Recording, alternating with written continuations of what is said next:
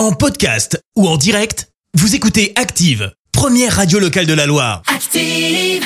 Allez, place à l'info du jour qui fait du bien et on vous parle ce matin d'une première en Europe. Et ouais, direction l'Espagne où un tribunal vient d'autoriser une maman célibataire à cumuler son congé maternité avec un congé paternité. Elle bénéficie donc de 32 semaines d'arrêt de travail selon le tribunal supérieur de justice de Catalogne. Les besoins de l'enfant sont identiques et ne diminuent pas compte tenu. Euh, Pour rappel, en Espagne, le congé paternité dure 16 semaines, équivalente à celui accordé aux mamans. Le gouvernement espagnol et du droit des femmes. Il y a peu, le gouvernement a noté. Merci, vous avez écouté Active Radio, la première radio locale de la Loire.